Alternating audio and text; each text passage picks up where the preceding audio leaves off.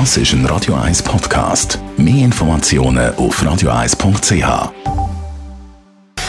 Gesundheit und Wissenschaft auf Radio 1. Unterstützt vom Kopfwehzentrum Irlande Zürich. www.kopfwww.ch wenn es um Elektroauto geht, da gibt es viele, die sagen, ist für mich, glaube ich, nicht das Richtige. Wegen der Reichweite. Lange nicht für den Alltag. Man fokussiert sich auf die Batterieleistung.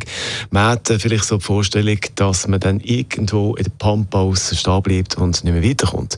Weil der Akku bzw. Batterie leer ist. Forscherinnen und Forscher von der Universität Genf haben das jetzt aber ein bisschen genauer angeschaut. Und sie reden in einer neuen Studie in diesem Zusammenhang von einer kognitiven Verzerrung, die viele von uns haben. Das heißt, viele schätzen das völlig falsch ein mit der Reichweite und ihrem Alltag, wo sie so fahren.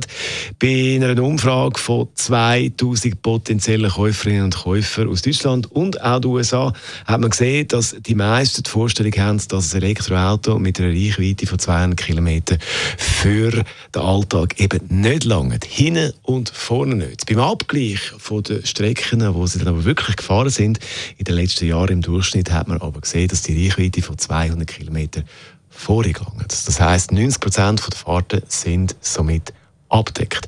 Das heißt, die Befragten schätzen das Potenzial vom Elektroauto nicht richtig ein und gleichen das nicht richtig mit dem Alltag ab, wie man dann eben wirklich so umeinander fährt. Das ist ein Radio 1 Podcast. Mehr Informationen auf radio1.ch.